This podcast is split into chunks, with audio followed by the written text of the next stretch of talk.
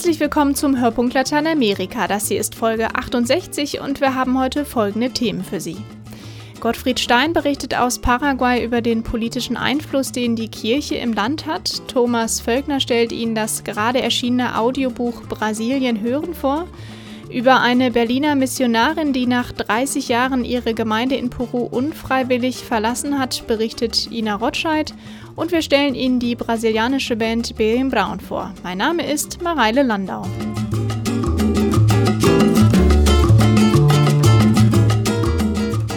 Vor gut einer Woche haben die Bürger in Paraguay Horacio Cortes, den Kandidaten der Colorado-Partei, die das Land 60 Jahre vor Lugo regiert hatte, gewählt. Gottfried Stein war in Paraguay und berichtet über den politischen Einfluss, den die Kirche in dem lateinamerikanischen Land hat. Por Señor. Amen. Sonntagsgottesdienst in der Kirche von Itacur. Die Kirche ist bis auf den letzten Platz gefüllt. Draußen sitzen Dutzende von Menschen, die dem Gottesdienst durch das weit geöffnete Kirchenportal folgen. In der Kirche ist es brütend heiß. Die Ventilatoren ringsherum bringen kaum Kühlung. Claudio Silvero Acosta war früher der Bischof hier. Unser Volk in Paraguay ist stark religiös verwurzelt. Es gibt viel Frömmigkeit, viel Volksfrömmigkeit. Unser Volk liebt Gott, es dient Gott und möchte, dass das Reich Gottes wachse. Es ist ein christliches Volk.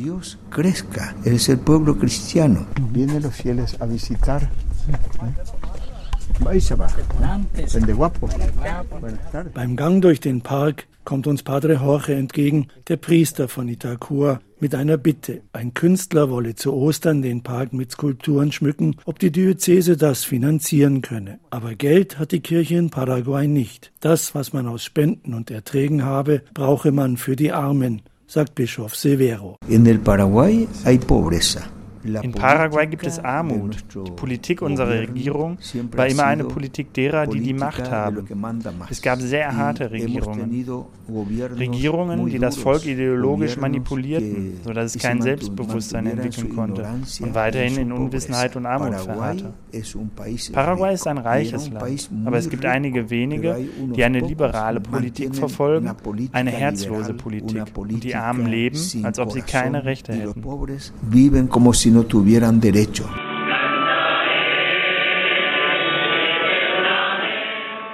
Die Kathedrale von Encarnacion, das Zentrum der Diözese und Ausgangspunkt vielfältiger kirchlicher Aktivitäten. Hier wird längst das gelebt, was Papst Franziskus fordert, eine arme Kirche im Dienste für die Armen zu sein. Paraguay ist eines der ärmsten Länder Lateinamerikas. Knapp die Hälfte der etwa sechs Millionen Paraguayer lebt unter der internationalen Armutsgrenze, ein Viertel sogar in absoluter Armut. Monsignore Ignacio Orsa, Bischof von Encarnacion. Wenn es zu Ungerechtigkeiten kommt, zu Situationen größter Not, Situationen, wo wir nicht präsent sind, wo die Gleichheit, die in der Gesellschaft herrschen sollte, nicht gewährleistet ist, da sind wir beim Volk mit seinen Forderungen. Wenn die Leute protestieren, dann stehen wir ihnen zur Seite. Das heißt, wir sind den Leuten, den Ereignissen im Land sehr nahe. Außerdem wollen wir, dass die Welt der Armen gehört wird. Eine Welt, in der in unserem Land die Mehrheit der Menschen lebt.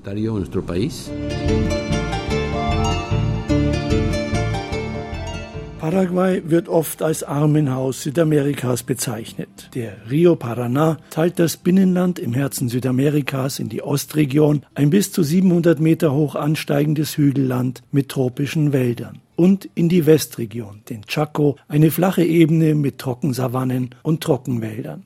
Rund drei Viertel der Bevölkerung lebt in der Ostregion, vor allem im Großraum der Hauptstadt Asunción, während im Chaco auf 60 Prozent der Gesamtfläche des Landes nur drei Prozent der Bevölkerung leben. Hier im Chaco lebt und arbeitet Bischof Lucio Alfert. In Paraguay, das in zwei Prozent äh, des Volkes nur äh, über 70 Prozent des Landes in der Hand haben und der Prozess wird noch schlimmer, dann ist das eine große äh, Ungerechtigkeit. Mein persönliches Ideal ist auch, was Jesus immer gesagt hat. Ich will, dass sie Leben haben und es in Fülle besitzen. Alles, was Gott durch seine Inkarnation hier in der Welt schaffen wollte, ist Leben in Fülle für alle. Und das sind alle menschlichen Bereiche. Das ist der soziale Bereich, das ist das Erziehungswesen, das Gesundheitswesen, das menschliche Zusammenleben als solches, damit alle Welt, alle Menschen wirklich an dem Gut, was Gott uns gegeben hat, teilnehmen können. Nicht? Sowohl die materielle wie auch spirituelle Werte, die da sind. Wir erwarten eben, dass der Papst da ganz klare Worte spricht. Ludger Lucio Alfert, ein gebürtiger Westfale, lebt seit über 40 Jahren als Priester in Paraguay. Er ist der Bischof der Diözese Pilcomayo, inmitten im tiefsten Chaco. Hier leben vor allem einheimische Indios, Guarani und Nevacle. Eines der großen Probleme ist die Landfrage. Es ist einfach, ich sage immer, existiert ein Prozess der Monopolisierung des Landes. Es wird früher oder später in Händen von einigen wenigen das ganze Land hier sein, weil zum Beispiel hauptsächlich im, im Chaco die Uruguayer haben in den letzten Jahren zwei Millionen Hektar Land erworben, Weideland. Das sind 12,5 Prozent in Paraguay von allem, was als Weideland existiert für Viehwirtschaft. Und in Alto Paraguay, die andere Provinz, das andere Vikariat vom Chaco ist, da sind 82 Prozent des Landes in Händen von Brasilianern in den letzten Jahren gekommen. Eh, Im Radio hören die Leute im Chaco am liebsten Radio Paipuku. Der Sender ist benannt nach dem Initiator, dem inzwischen verstorbenen Pater Shaw, der wegen seiner Körpergröße von den Guarani großer Vater Pai Puku genannt wurde. Direktorin des Radios ist Sarah Fischer. Auch für sie ist das dringendste Thema in Chaco die Landfrage. Die Enteignungen der Indios, die keinen Besitztitel auf ihren Grund haben, seien eine besondere Herausforderung für die katholische Kirche. Beim Thema Landbesitz muss die Kirche beginnen, mit den Leuten zu reden. Was ist es, das die Leute wirklich selbst machen können, ohne darauf zu warten, dass die Eigentumstitel von oben kommen? Sie müssen beginnen, sich zu organisieren.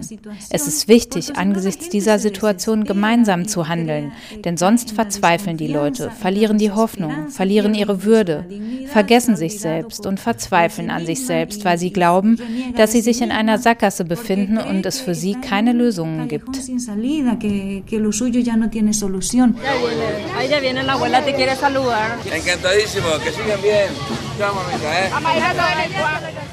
Trinidad, ein Wohnviertel in der Hauptstadt Asunción. Hier sorgte vor fünf Jahren ein Bischof für Furore. Zu Fuß eroberte Fernando Lugo, der ehemalige Bischof von San Pedro, die Herzen der Menschen in Armutsvierteln wie Trinidad im Sturm. Wochenlang ging er zu Fuß durch die ärmlichen Hausreihen, begrüßte Menschen, hörte zu, tröstete und erklärte der etablierten Politik den Krieg. Wir sehen, dass für einen realen Wechsel des Landes ein politischer Wille dazugehört.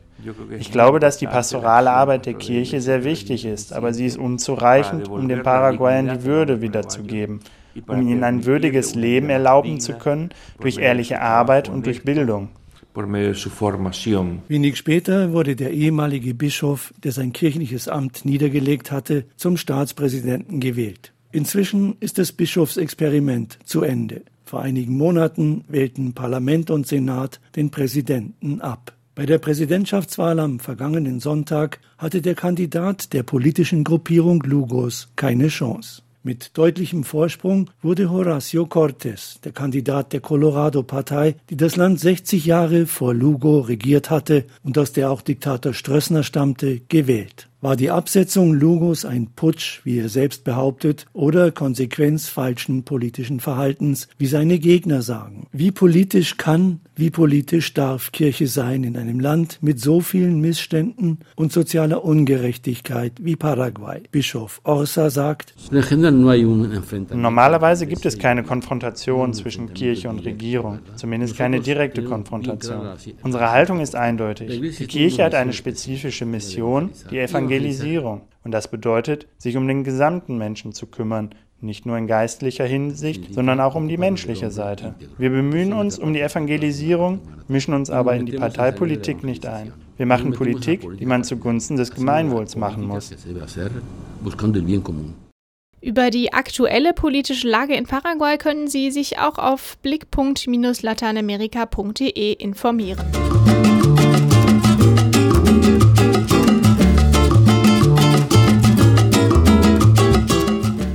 Brasilien ist zurzeit in aller Munde, nicht nur aufgrund des Weltjugendtages, der Mitte Juli in Rio beginnt. Auch die Fußball-Weltmeisterschaft im kommenden Jahr, die Olympischen Spiele 2016 und der Kulturauftritt bei der Frankfurter Buchmesse in diesem Herbst lenken den Blick auf das fünftgrößte Land der Erde. Eine Möglichkeit, die zahlreichen Facetten Brasiliens klanglich erfahrbar zu machen, bietet ein gerade erschienenes Hörbuch, das Ihnen mein Kollege Thomas Völkner vorstellt. Ein Land wie Brasilien zu erfassen und in eine stimmige Darstellung zu packen, ist alles andere als einfach. Zu groß, zu vielfältig und zu widersprüchlich erscheint das Boomland in Südamerika. Aber natürlich lohnt die Mühe, besonders wenn die Darstellung für den Gehörsinn konzipiert wird und inhaltlich wie handwerklich hervorragend ausfällt. Das neue Sachhörbuch Brasilien hören holt die deutschsprachigen Brasilien-Fans bei den weithin bekannten Themen ab, etwa beim spektakulären Karneval und der Vorliebe für den Samba.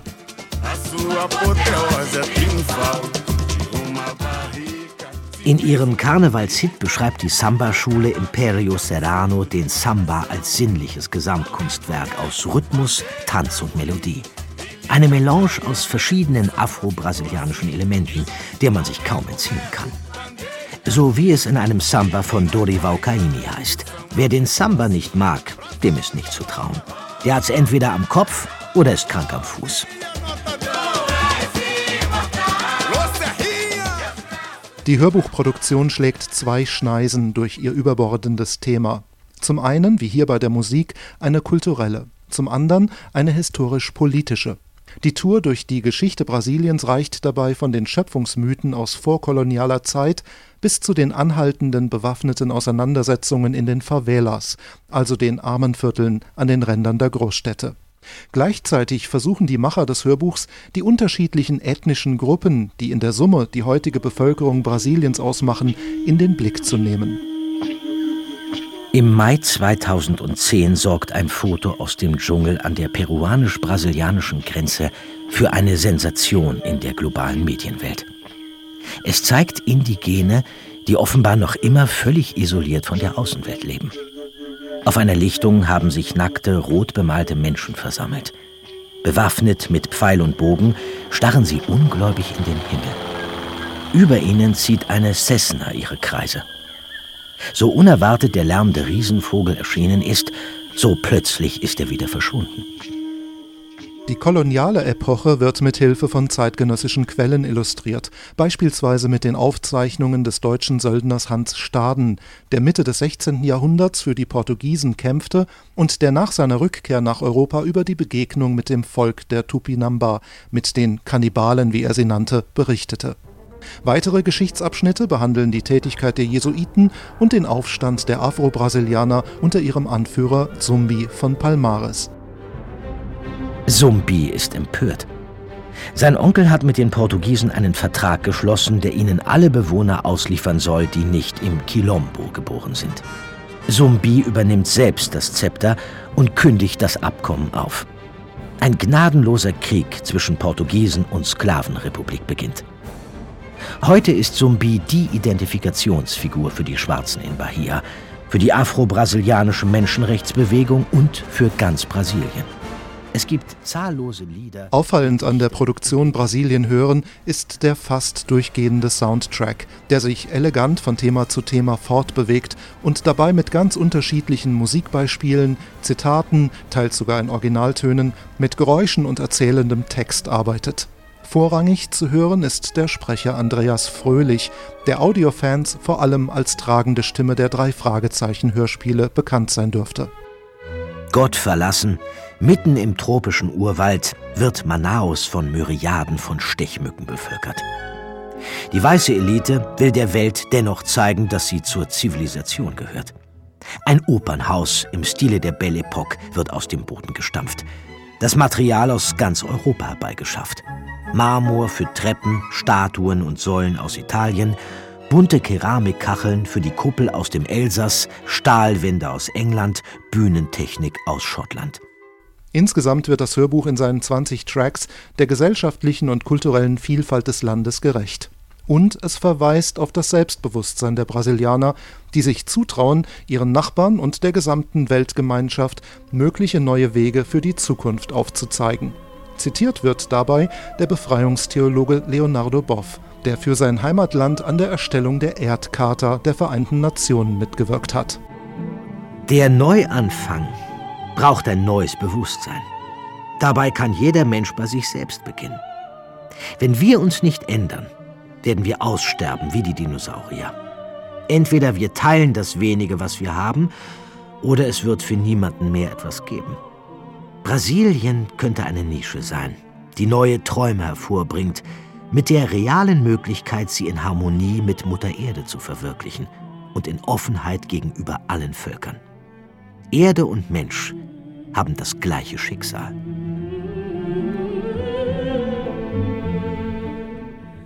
Brasilien hören ist erschienen im Silberfuchs Verlag. Die Audio-CD mit einer Spielzeit von rund 80 Minuten kostet 24 Euro.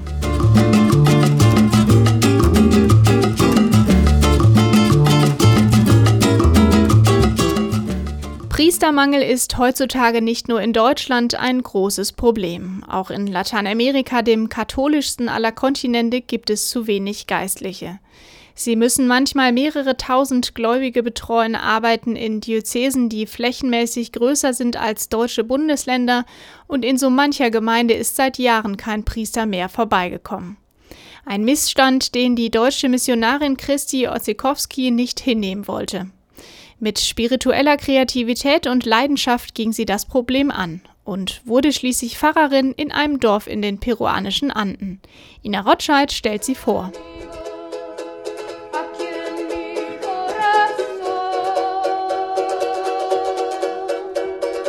In ihrem Herzen ist Christi Ozichowski Peruanerin. Fast 30 Jahre Leben und Arbeiten an der Seite der Indigenas im Hochland von Peru haben sie nicht nur die Musik und die Poesie der Menschen gelehrt.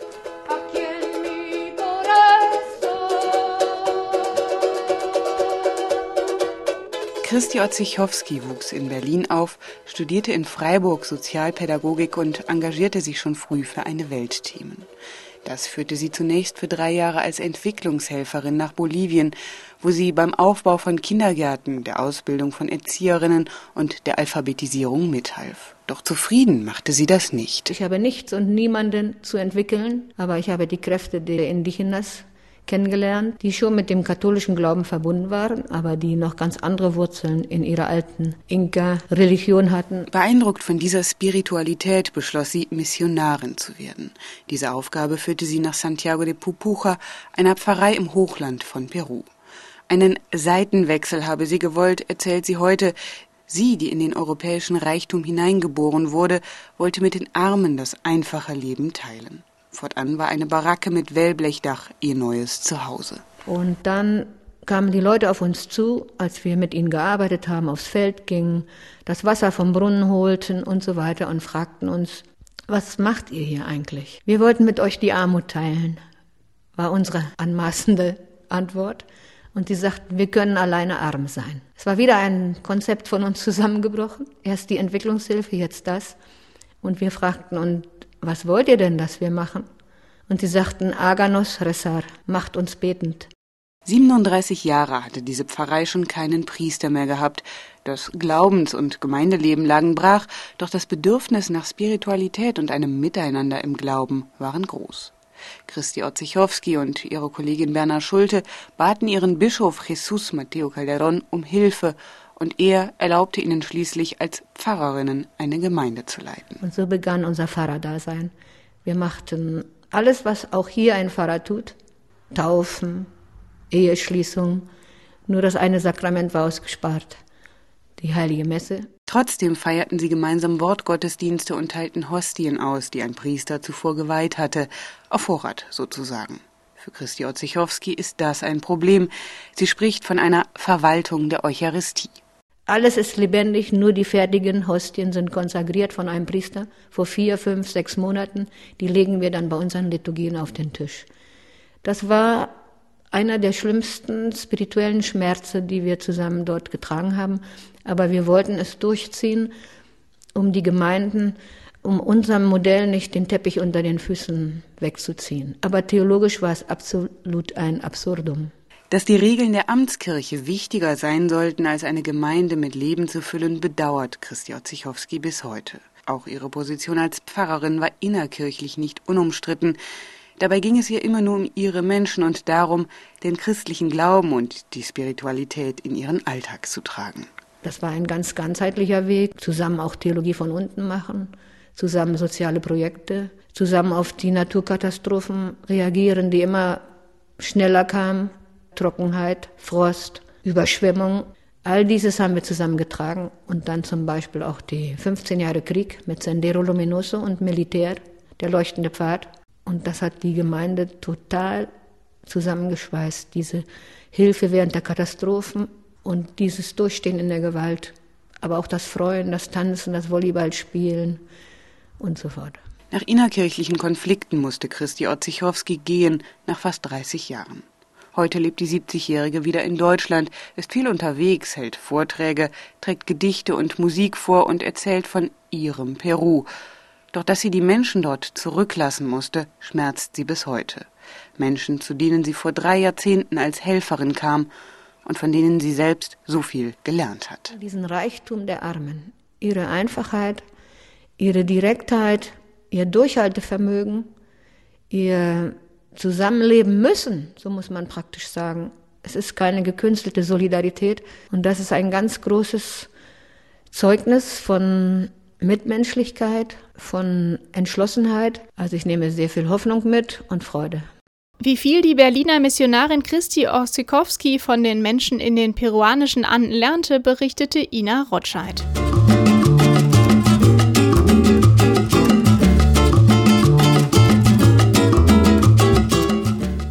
Eine der abwechslungsreichsten brasilianischen Bands, die den Sprung nach Europa geschafft haben, Bedim Brown. Ich habe mir die Jungs und ihre Musik mal ein bisschen genauer angeschaut.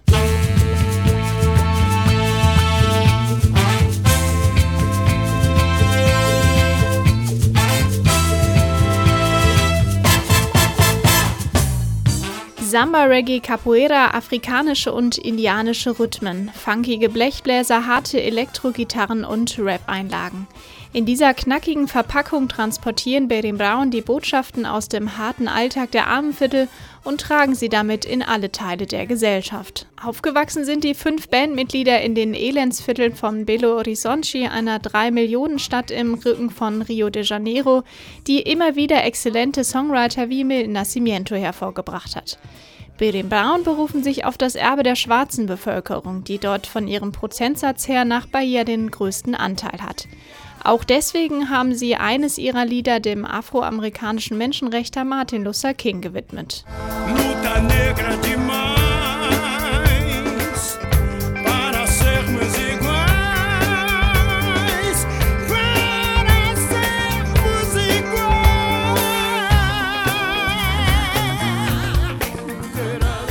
Schon in ihrer Jugend mussten sich die Jungs von Berim Brown dem Überlebenskampf in ihrem Viertel stellen. Die Favela Maria Gioretti ist bis heute geprägt von Drogen, Arbeitslosigkeit und Gewalt.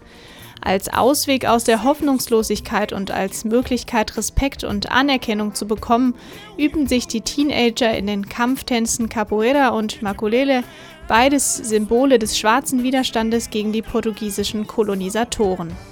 Das Experimentieren mit verschiedenen Spielarten afro-brasilianischer Musik führte schließlich zur Gründung einer kompletten Band und zu einem einzigartigen Sound, der auf Soul und Samba Reggae, Capoeira und Makulele basiert. da ladeira. Eu sou do mundo, jogo capoeira. Sempre que posso, passo na ribeira pra jogar. Desde criança, minha vida inteira. Meu instrumento é um arco de madeira. Sempre curti James Brown, a minha sina é capoeira. Ihre Texte handeln von den Sorgen des Kampfes um das tägliche Brot, den Ungerechtigkeiten des Lebens auf der Straße und den Träumen von einem Zusammenleben in Würde und Frieden. Dabei schaffen es Berim Brown immer wieder sehr gut, den ernsthaften Text mit ihrem funkig leichten Sound aufzufangen, ohne dass diese beiden Kontraste nicht zusammenpassen würden. In ihrem Lied Camelo Cifaro erleben wir den Alltag eines Straßenhändlers, der versucht, in der kurzen Rotphase an der Ampel seine Waren an die Autofahrer zu verkaufen und der als ruheloser Zeitgenosse gleichzeitig auch immer wieder vor der Polizei flüchten muss. So will Camelo, so will Camelo Cifaro. Na, na, na,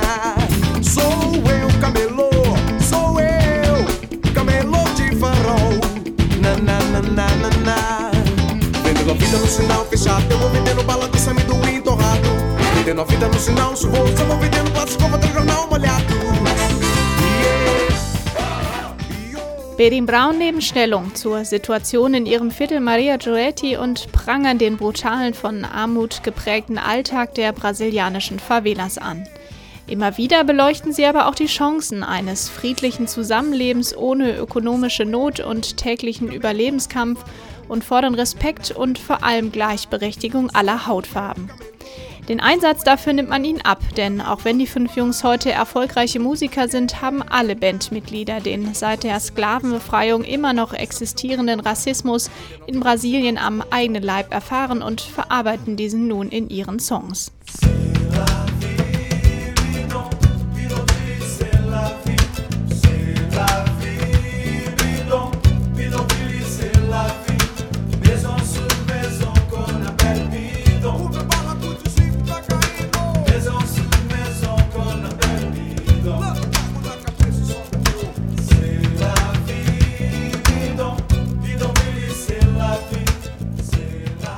Den Reiz der Band macht ihr Musikmix aus. Funk mit Bläsersätzen gipfelt in hartem Rock, mehrstimmige Capoeira-Gesänge münden im Samba, afrikanische Rhythmen mit Percussion-Soli folgen auf eine gefühlvolle Ballade, die Sänger Tom Nascimento mit seinem virtuosen Spiel auf der Gitarre begleitet. Dabei ist Berim Braun immer stilsicher und bewegt sich im Rahmen seiner eigenen Wurzeln. Ihr Bandname bringt genau dieses vielfältige Programm auf den Punkt. Der erste Teil Berim bezieht sich auf das klassische Capoeira-Instrument Berimrau, der zweite Teil Brown auf den Blues, Soul und Funk-Musiker James Brown, eines der großen Vorbilder der Band. Berimrau, yeah!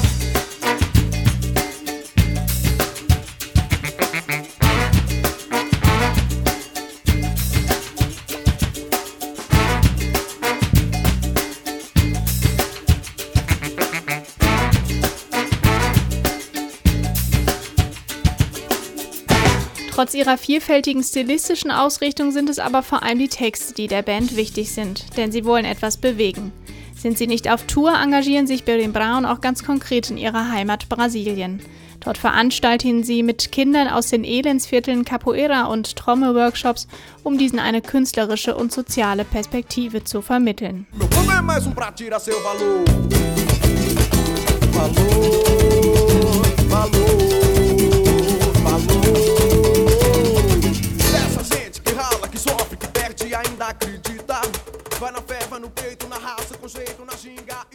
Die Alben von Berlin Braun sind sowohl als MP3-Download als auch als Audio-CD im Handel erhältlich.